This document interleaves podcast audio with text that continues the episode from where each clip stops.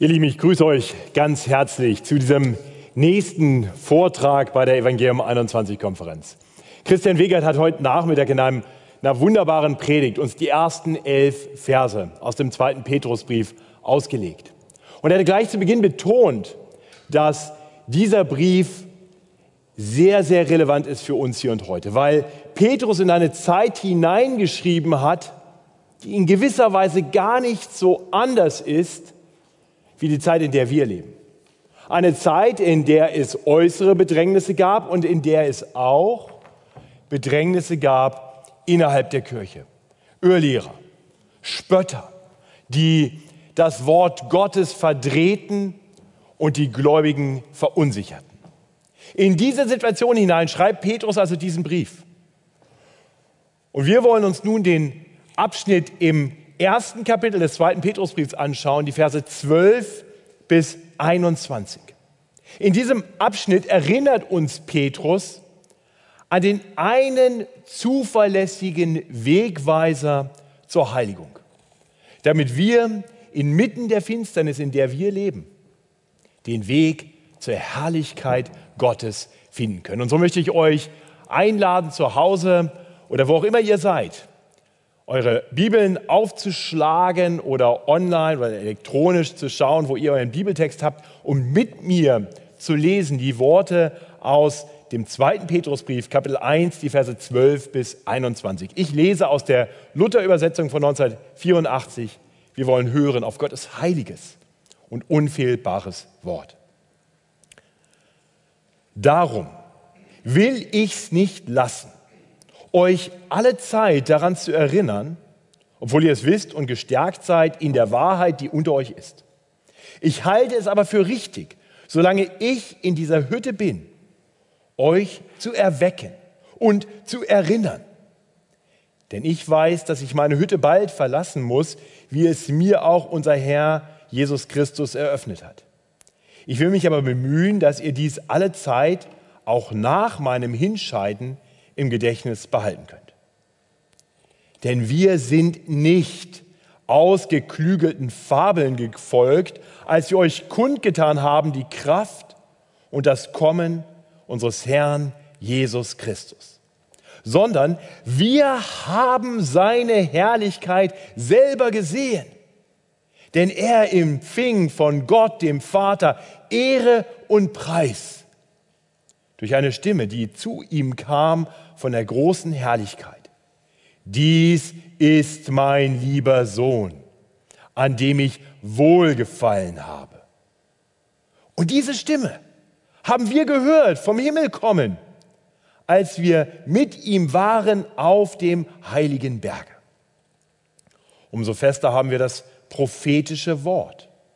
Und ihr tut gut daran, dass ihr darauf achtet, als auf ein Licht, das da scheint an einem dunklen Ort, bis der Tag anbreche und der Morgenstern aufgehe in euren Herzen.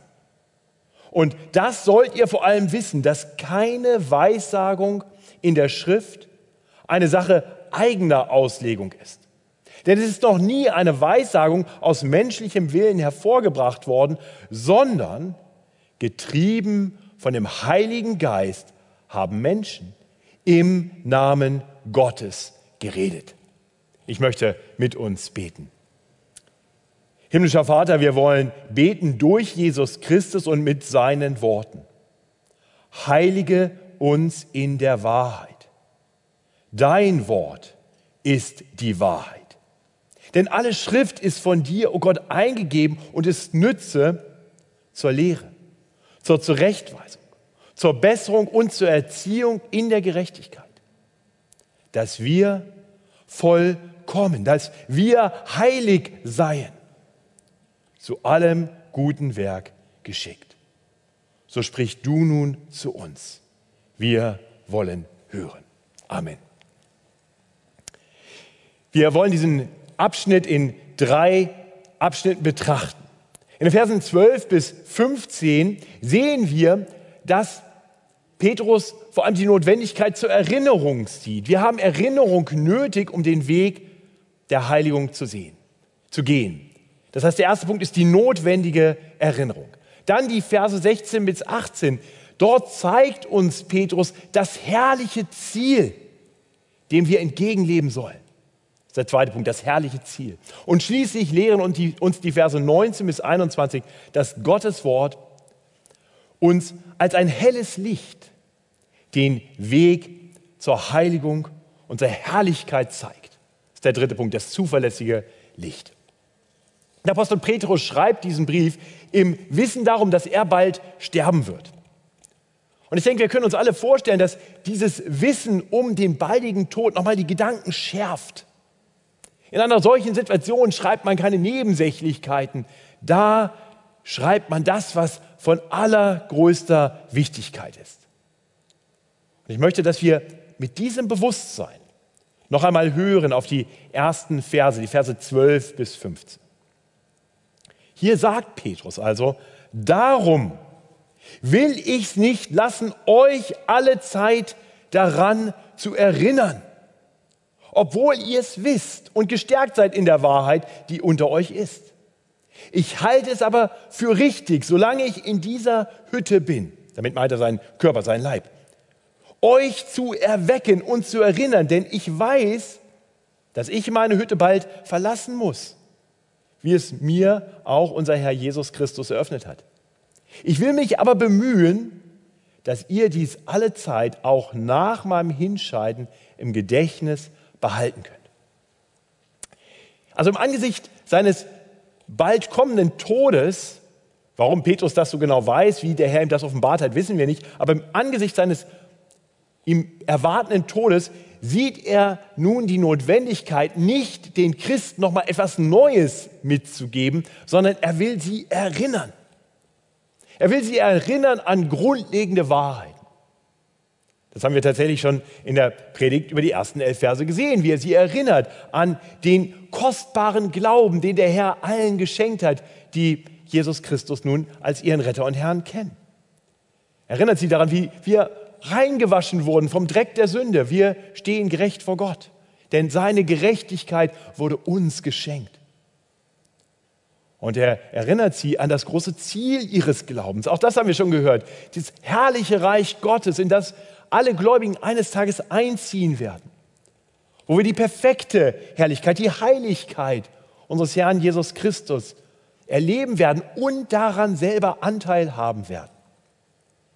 Und er weist sie deshalb den Weg dorthin, den Weg der Heiligung in der Nachfolge Jesu.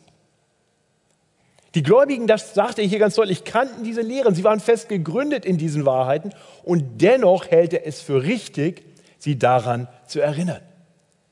Weil er befürchtet, wie wir hier lesen, dass sie einschlafen könnten, dass sie irgendwie wegdösen, schlummern könnten und und deswegen will er sie nochmal erwecken, er will sie aufwecken, er will sie wachrütteln, damit sie diese Dinge nicht vergessen, damit sie sich an diese Dinge auch dann noch erinnern, wenn Petrus nicht mehr unter ihnen ist. Das mag jetzt im ersten Moment vielleicht etwas paradox klingen. Wie soll man Leute denn mit alten Kamellen wachrütteln? Wenn man jemand wachrüttelt, wenn man jemanden begeistern will, dann, dann muss man doch was Neues, was Aufregendes bringen. So könnte man denken. Aber, aber das verkennt, dass es nichts Aufregenderes gibt als das gute alte Evangelium, als die frohe Botschaft von dem, was Jesus am Kreuz für uns getan hat und von dem, was sein wird, wenn er wiederkommt. Wenn wir selbst von, von dieser guten Nachricht begeistert sind, wenn uns das ergriffen hat, dann werden wir auch in der Lage sein, andere wieder neu aufzuerwecken, zu begeistern, ihnen das neu vor Augen zu führen, sodass sie es nicht vergessen. Lieber Christ, ich hoffe, dass das auf dich zutrifft. Dass du ergriffen bist von diesen großen Wahrheiten, von der Herrlichkeit des Evangeliums. Ich hoffe, dass wenn du, wie in den Liedern, die wir hier singen, diese guten alten Evangeliumswahrheiten immer und immer wieder hörst, du nicht sagst, ach, das ist jetzt aber langweilig, das kenne ich schon, sondern dass es dein Herz bewegt, dass du so ergriffen bist, dass du sagst, das, Das will ich immer wieder und das will ich immer wieder im Blick haben. So ging es Petrus. Er war ergriffen von diesen Wahrheiten. Von all dem, was sein geliebter Herr Jesus für ihn getan hatte und von der Vorfreude auf das, was noch kommen würde. Und deshalb kann er nun auch Christen wachrütteln mit dieser alten, aber doch so frohen und guten Botschaft, damit diese Christen diese frohe Botschaft nicht aus dem Blick verlieren. Ihr Lieben, wenn der große Apostel Petrus das tat, gegenüber Menschen, die er selbst gelehrt hat, haben wir es da nicht auch nötig, immer wieder erinnert zu werden? Egal, ob du schon 50 Jahre Christ bist, ob du drei theologische Abschlüsse hast. Es gibt nichts Wichtigeres, als an die grundlegenden Lehren des christlichen Glaubens immer wieder erinnert zu werden. Das heißt nicht, dass wir nichts Neues lernen sollen. Natürlich sollen wir Neues lernen und das macht Petrus später auch deutlich. Wir sollen weiter wachsen in der Erkenntnis. Wir sollen belehrbar bleiben. Wir sollen anerkennen, dass unsere Erkenntnis immer nur Stückwerk ist. Aber die gute Intention, weiter zu wachsen in der Erkenntnis, kann auch negative Konsequenzen haben. Es kann negativ sein, wenn das Streben nach immer neuer Erkenntnis dazu führt, dass wir die grundlegenden Dinge hinter uns lassen, aus dem Blick verlieren, immer nur noch was Neues wollen. Nein, das Wichtigste ist, dass das Wichtigste das Wichtigste bleibt. Und es kann auch gefährlich werden, wenn unser Streben nach mehr Erkenntnis so ausgeprägt ist, dass unser Leben mit unserem Wissen, mit unserem Verstehen nicht Schritt halten kann. Dann ist es ein bisschen so, als wenn wir Vokabel nach Vokabel pauken und Grammatikregeln nach Grammatikregeln.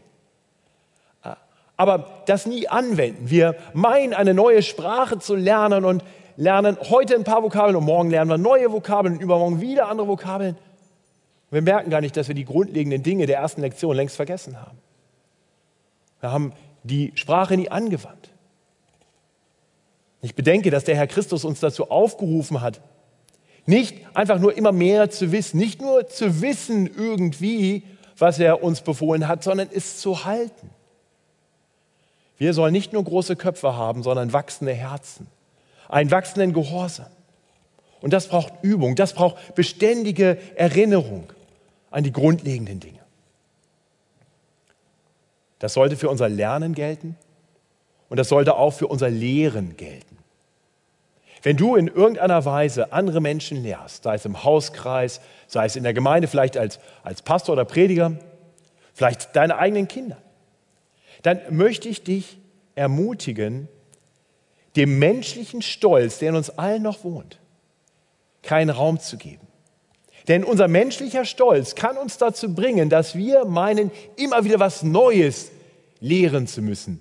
Immer wieder zeigen zu können, was wir alles drauf haben. Am besten das noch zu garnieren mit griechischen oder hebräischen oder im Notfall mal lateinischen Vokabeln. Nochmal, es ist gut und richtig, darauf bedacht zu sein, dass diejenigen, die wir lehren, durch unsere Lehre weiter wachsen wachsen in Erkenntnis. Aber der Lehrdienst sollte so wie der Lehrdienst des Apostels Petrus immer vor allem ein Dienst des Erinnerns an die wesentlichen Wahrheiten sein. Das brauchen die, die Christus noch gar nicht kennen. Die brauchen nicht irgendwelche tiefen theologischen Wahrheiten, die müssen das Evangelium hören. Und das brauchen auch die, die schon Jünger Jesu sind. Sie müssen an die grundlegenden Dinge erinnert werden, damit sie mehr und mehr halten, was der Herr uns befohlen hat. Wirkliche Heiligung, wirkliches Wachstum hinein in das Ebenbild Christi braucht beständige Erinnerung. Im Wissen um seinen baldigen Tod ist Petrus darauf bedacht. Und dann tut er, Genau das. Er erinnert sie, er erinnert sie an eine ganz wesentliche Wahrheit. Er erinnert sie an das herrliche Ziel, dem wir Christen entgegenstreben sollten. Das bringt uns zu den Versen 16 bis 18. Das herrliche Ziel. Ich lese uns die Verse 16 bis 18. Petrus schreibt, denn wir sind nicht ausgeklügelten Fabeln gefolgt, als wir euch kundgetan haben die Kraft und das Kommen unseres Herrn Jesus Christus, sondern wir haben seine Herrlichkeit selber gesehen. Denn er empfing von Gott im Vater Ehre und Preis durch eine Stimme, die zu ihm kam von der großen Herrlichkeit. Dies ist mein lieber Sohn, an dem ich wohlgefallen habe. Und diese Stimme haben wir gehört vom Himmel, als wir mit ihm waren auf dem Heiligen Berge.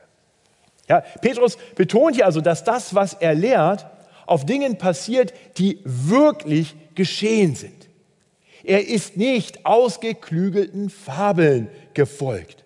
Er schreibt nicht über einen Jesus, den er sich irgendwie ausgedacht hat, von, von dem er eigentlich nichts weiß, aber den er einfach dann mal so ein Jesus sein lässt, wie er ihn gerne hätte. Das erleben wir heutzutage oft, wo der Jesus, der verkündigt wird, erstaunlicherweise mehr aussieht wie der Verkündiger als wie der Jesus der Schrift. Nein, Petrus kannte den Herrn Jesus. Er war mit ihm unterwegs gewesen. Er hat ihn erlebt, er hat ihn gehört, er hat ihn gesehen. Und er bezeugt das nun als ein Apostel.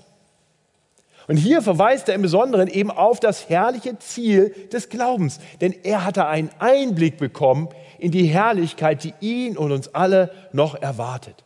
Das meint er damit, wenn er hier schreibt von der Kraft und dem Kommen unseres Herrn Jesus Christus. Gott hatte ihm in gewisser Weise ein, ein Preview gegeben, ein, ein Vorausblick, eine Vorausschau auf das, was erst noch geschehen würde, wenn Jesus wiederkommt. Was, Jesus, was Petrus hier kurz andeutet, äh, wird uns ausführlich beschrieben in den drei synoptischen Evangelien. Das ist die Verklärung Jesu auf dem Heiligen Berge. Jesus hatte einst seine drei Jünger, Petrus und auch Jakobus und Johannes, mitgenommen auf einen Berg um zu beten. Das tat er häufiger. Und sie waren mit ihm gegangen und dachten, jetzt haben wir eine gute Gebetszeit. Aber dann plötzlich das. Plötzlich gleißend helles Licht. Jesus fängt an zu leuchten wie die Sonne. Und die Jünger, die waren, waren außer sich. Sie, sie, Petrus sagte, wir haben seine Herrlichkeit selber gesehen. Er empfing vom Vater Ehre und Preis was die Jünger zu Gesicht bekamen, war die wirkliche Heiligkeit ihres Herrn. Seine, seine Herrlichkeit, seine Vollkommenheit. Und das war so atemberaubend. Es war so herrlich. Und dann geschah das Erstaunliche. Plötzlich tauchten auch noch Mose und Elia auf zu seiner Rechten und Linken. Die beiden wichtigsten Männer, die Superstars der Bibel, des Alten Testaments. Und Petrus ist hin und weg. Er, er war völlig begeistert. Das war, war atemberaubend, das war großartig und er, er wollte diesen Moment konservieren. Er schlug vor, Hütten zu bauen, dort auf dem Berg, damit sie dort bleiben können. Ihr Lieben, das war sicher nicht die beste Idee. Aber es zeigt uns, wie überwältigend, wie herrlich diese Erfahrung gewesen sein muss. Petrus war vorher schon mit Jesus unterwegs gewesen. Aber auf die Idee war er noch nicht gekommen, Hütten bauen, einen Moment zu konservieren. Aber dort auf dem Berg bekommt er einen Einblick, einen Vorgeschmack. Und das ist nur ein blasser, ein kleiner Vorgeschmack auf das, was wir alle eines Tages erleben werden, wenn wir durch den Glauben zu Christus Jesus gehören. Dort war das nur auf dem Berg, wo Jesus leuchte. Dort waren nur zwei Heilige des Alten Testaments dabei. Aber wenn der Herr wiederkommt, dann werden wir mit ihm in das himmlische Jerusalem einziehen. Wir werden umringt sein von den Heiligen aller Zeiten. Es wird noch besser sein. Aber das allein war schon so gut, dass Petrus sagte, hier will ich bleiben, hier will ich sein. Aber ich hoffe, du erkennst, die perfekte Heiligkeit Gottes ist wunderbar. Sie ist großartig. Heilig ist herrlich. Da, wo die Heiligkeit Gottes ist, da ist kein Raum für den Schmutz, für den Dreck der Sünde. Da ist kein Raum für das Leid, das durch die Sünde verursacht wird. In Gottes Heiligkeit ist für all das kein Platz. Und deswegen ist, ist der Weg hin zu dieser Heiligkeit, der Weg der Heiligung, kein mühsamer Weg, den wir irgendwie gehen müssen. Es ist der Weg hin zur Herrlichkeit. Wenn wir mehr werden als der, wie, wie der heilige Gott, dann werden wir schöner, wir werden herrlicher. Ihr Lieben, und, und das hat Gott für uns schon getan. Er hat den Schmutz der Sünde doch schon abgewaschen, als wir zum Glauben kamen. Er hat uns schon erfüllt mit seinem Heiligen Geist, der uns mehr und mehr umgestaltet hinein in sein Ebenbild. Bis wir eines Tages die Heiligkeit erleben und an ihr Anteil haben werden. Diese vollkommen gute Heiligkeit Gottes, die Petrus hier erleben darf. Und das bezeugt er nun. Denn er hatte einen Blick bekommen, einen Einblick in die Zukunft. Dann musste er erkennen, dass es noch nicht an der Zeit war, dort Hütten zu bauen, dort einzuziehen in die Heiligkeit Gottes. Er konnte diesen Moment nicht konservieren. Das Hüttenbauprojekt musste zur Seite gelegt werden. Jesus selbst würde das später aufnehmen. Er würde uns eine Stätte bereiten, an der wir dann sein dürfen für alle Ewigkeit. Aber dafür musste er erst noch den Weg zum Kreuz gehen. Er musste erst noch für unsere Sünden, für den Schmutz unserer Sünde sterben. Er musste das auf sich nehmen, damit wir rein sein können. Er musste die Sünde überwinden durch seine Auferstehung von den Toten. Und dann ist er aufgefahren in die Herrlichkeit zum Vater. Und dort bereitet er uns Hütten. Er bereitet uns Wohnungen, wo wir eines Tages und dann für alle Ewigkeit in der herrlichen Heiligkeit Gottes sein werden. Für Petrus endet dieser Moment. Er endet damit, dass er noch Gottes Stimme hört. Gott selbst spricht aus dem Himmel, spricht aus der Wolke und weist sozusagen auf Jesus hin. Dies ist mein lieber Sohn, an dem ich wohlgefallen habe. Und dann so lesen wir in den Evangelien, ergänzt er, auf ihn sollt ihr hören. Petrus bekam also einen Einblick in die Heiligkeit Gottes und er kam, bekam eine Bestätigung, dass Jesus wirklich der geliebte Sohn Gottes ist einen ähnlichen Einblick in die, in die Heiligkeit, in die Herrlichkeit, die uns erwartet, bekam später auch noch der Apostel Johannes. In der Offenbarung, als er sehen durfte, wie es sein wird, wenn alle Tränen abgewischt wird, wenn alles Leid, wenn alles Geschrei, alles Weinen ein Ende haben wird. Und diese Apostel bezeugen uns das nun. Sie haben diese Vorschau bekommen, damit sie uns davon Zeugnis geben können. Das ist ein paar Jahre her, da war ich eingeladen zu einem Special Preview. Ich durfte einen Film sehen, der noch gar nicht in den Kinos gestartet hatte. Das sollte erst ein paar Wochen später passieren. Und es gab eine besondere Vorschau dieses Films. Und äh, war ganz, äh, ganz toll, diesen Film zu sehen. Ich war da eingeladen, es gab sogar was zu essen und was zu trinken. Es war richtig nett. Warum haben die das gemacht? Warum war ich da eingeladen? Nun, weil sie wollten, dass die, die das in der Vorschau sahen, anderen davon erzählten, wie toll das ist damit die dann, wenn der Film in die Kinos kommt, dorthin gehen und sich das auch anschauen.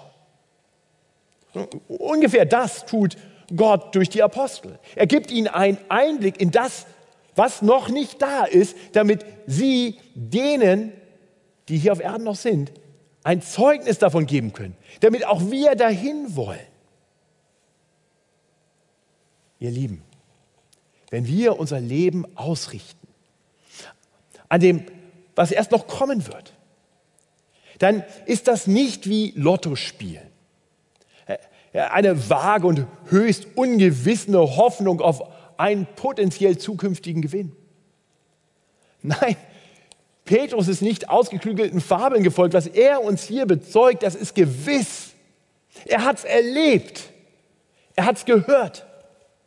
Und in seiner apostolischen Fürsorge für uns bezeugt er nun, das herrliche Ziel, auf das wir zuleben sollen.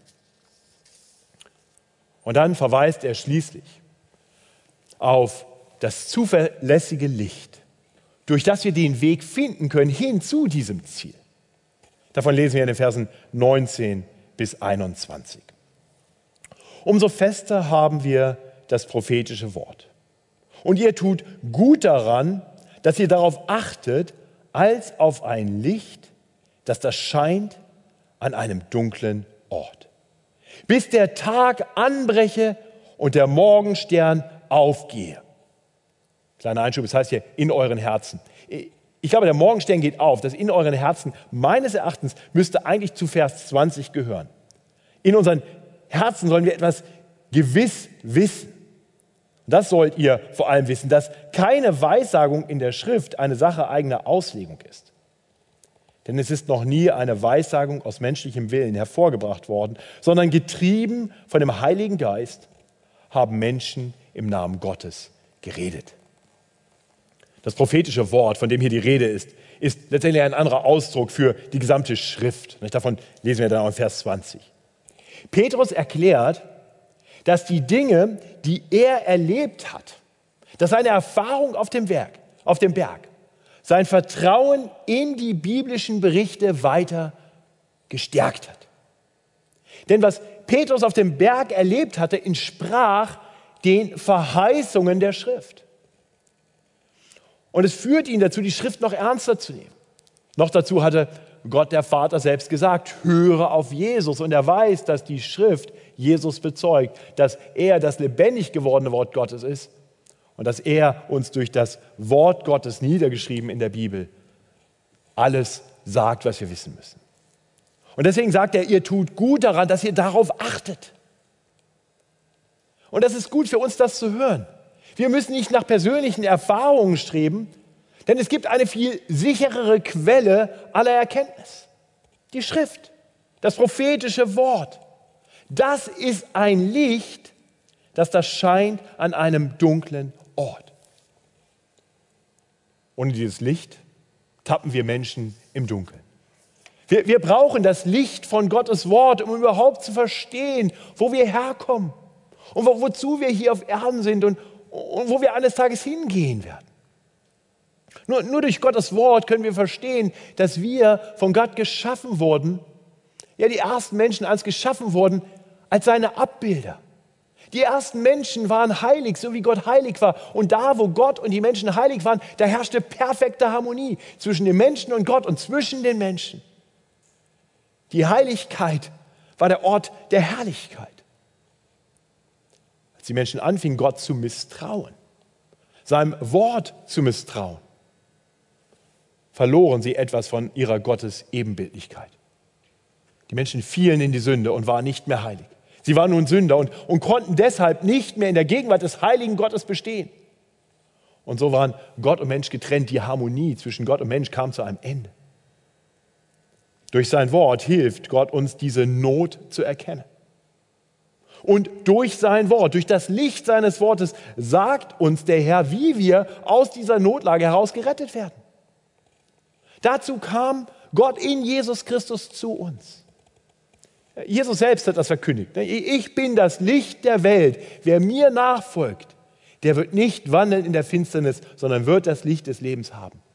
Er lehrte, dass er, so wie schon die Schriften des Alten Testaments das angekündigt hatte, dass er gekommen war, um stellvertretend unsere Schuld auf sich zu nehmen. Damit wir allein aufgrund der Gnade Gottes, allein durch den Glauben, den er uns schenkt, mit Gott versöhnt leben können. Christus nimmt den Schmutz unserer Schuld von uns und macht uns bereit, wieder in der Herrlichkeit, in der Heiligkeit Gottes bestehen zu können. Und Gottes Wort ist ein Licht, das uns in die Zukunft hineinscheint. Es sagt uns, dass der Herr eines Tages wiederkommen wird. Er ist der Morgenstern, von dem auch im Buch der Offenbarung berichtet wird, der eines Tages aufgehen wird. Und dann wird alles hell, alles heilig, alles herrlich sein. Und Gottes Wort weist uns den Weg dorthin. Den Weg, um schon hier auf Erden ein bisschen Anteil zu bekommen an dieser herrlichen Heiligkeit Gottes. Sein Wort weist uns den Weg hin zur Heiligung. Es ist ein Licht mitten in der Finsternis dieser Welt. Und manchmal nehmen wir diese Finsternis der Welt nicht wahr. Das ist Ausdruck der Barmherzigkeit Gottes, dass wir immer mal wieder hier auf Erden gute Zeiten haben und denken, es ist doch schon relativ hell. Wir denken das nur, weil wir die wirkliche Heiligkeit, das strahlende Licht nicht wirklich kennen. Ich möchte uns ermutigen, auch gerade in guten Zeiten und noch viel mehr in Zeiten, in denen wir die Finsternis dieser Welt bewusst wahrnehmen, Acht zu haben auf das helle Licht, das uns scheint durch das Wort Gottes. Denn nur so bekommen wir Orientierung für unseren Weg, den Weg des Glaubens.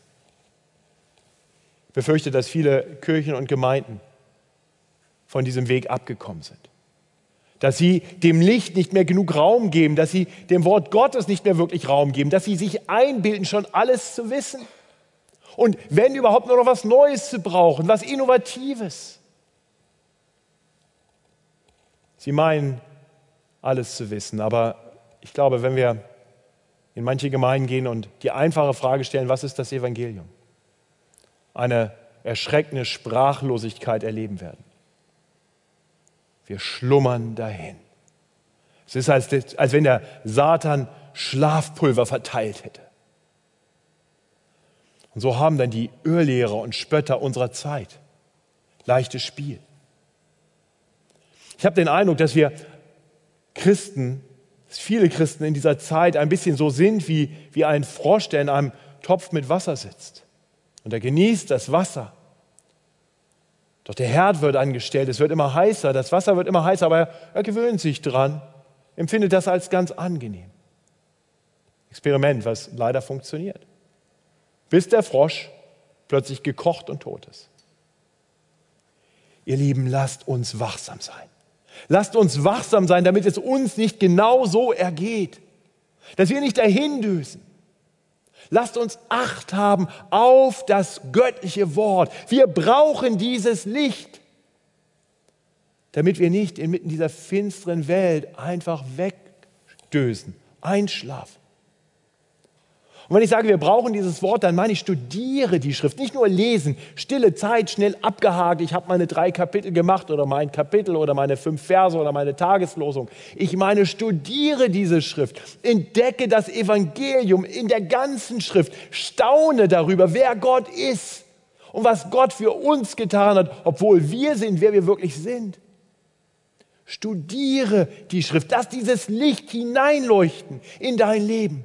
Und dann lass dieses Licht weiterleuchten, indem du es weitergibst, damit es deine Gemeinden erfüllt, damit es andere Menschen erfüllt, sodass dieses Licht wieder mehr Raum bekommt. Dann werden die Irrlehrer keinen Raum mehr bekommen. Sein Wort ist unseres Fußes Leuchte und ein Licht auf unserem Weg. Petrus ist davon überzeugt. Deswegen will er die Christen aufwecken. Er will sie wachrütteln, indem er sie an das herrliche Ziel ihres Glaubens erinnert und indem er sie verweist auf das Licht, mit dem sie den Weg finden können. Wir brauchen dieses Licht, damit es in uns hell werden kann, damit wir Anteil bekommen können, mehr und mehr an der herrlichen Heiligkeit Gottes, damit wir wachsen können in der Heiligung. Schließlich erklärt Petrus in den letzten beiden Versen, warum die Bibel, warum die Worte der Schrift ein so zuverlässiger Wegweiser sind. Er sagt, das sollt ihr wissen, dass keine Weissagung in der Schrift eine Sache eigener Auslegung ist. Es noch nie eine Weissagung aus menschlichem Willen hervorgebracht worden, sondern getrieben von dem Heiligen Geist haben Menschen im Namen Gottes geredet. Eli, mach das fest für dich. Das ist das, was Gott dir sagt. Die ganze Schrift ist voll und ganz Gottes Wort. Menschen haben sie geschrieben, aber es war nicht ihre eigene Auslegung von irgendwelchen Gotteserfahrungen. Sie war nicht einfach nur irgendwie inspirierte Schreiber, die irgendwie versucht haben niederzuschreiben, was sie meinten, irgendwie von Gott vernommen zu haben. Nein, Sie wurden vom Heiligen Geist getrieben. Das, was Sie niedergeschrieben haben mit Ihren Worten, ist ganz und gar das, was Gott uns sagen will. Die ganze Bibel ist Gottes heiliges, ist ein irrtumsloses, ist ein fehlerloses Wort. Die Spötter und Irrlehrer unserer Zeit bestreiten das. Und wisst ihr, was sie damit tun? Sie tun genau das, was Satan tat, damit die Menschen, die einst heilig waren und die Herrlichkeit genossen haben, die Heiligkeit verlieren und die Herrlichkeit verlassen mussten. Sie stellen die Glaubwürdigkeit und die Autorität von Gottes Wort in Frage. So war es einst im Garten. Sollte Gott gesagt haben? Oh nein, das kann man, das, das habt ihr wahrscheinlich falsch verstanden. Das hat Gott wahrscheinlich gar nicht so gesagt. Nein, nein, nein, ihr werdet sein wie Gott. Das ist ganz anders. Diese Verdrehung, dieses Spotten von Gottes Wort, das ist Satan, das ist satanische Lehre. Der Weg zurück in die Heiligkeit, die damals verloren ging, finden wir nur durch das Licht von Gottes Wort. Gott weist uns den Weg. Ihr Lieben, inmitten der finsteren Zeiten, in denen wir sind, brauchen wir dringend die Erinnerung an die wesentlichen biblischen Wahrheiten. Wir brauchen vor allem eine neue Vision für das herrliche Ziel, dem wir entgegenstreben. Und durch sein Wort weist uns der Herr den Weg zu diesem himmlischen, zu diesem herrlichen Ziel. Deswegen tun wir gut daran, auf Gottes heiliges Wort zu achten, als auf ein Licht, das da scheint an einem dunklen Ort, bis der Tag anbreche und der Morgenstern aufgehe. Amen. Amen.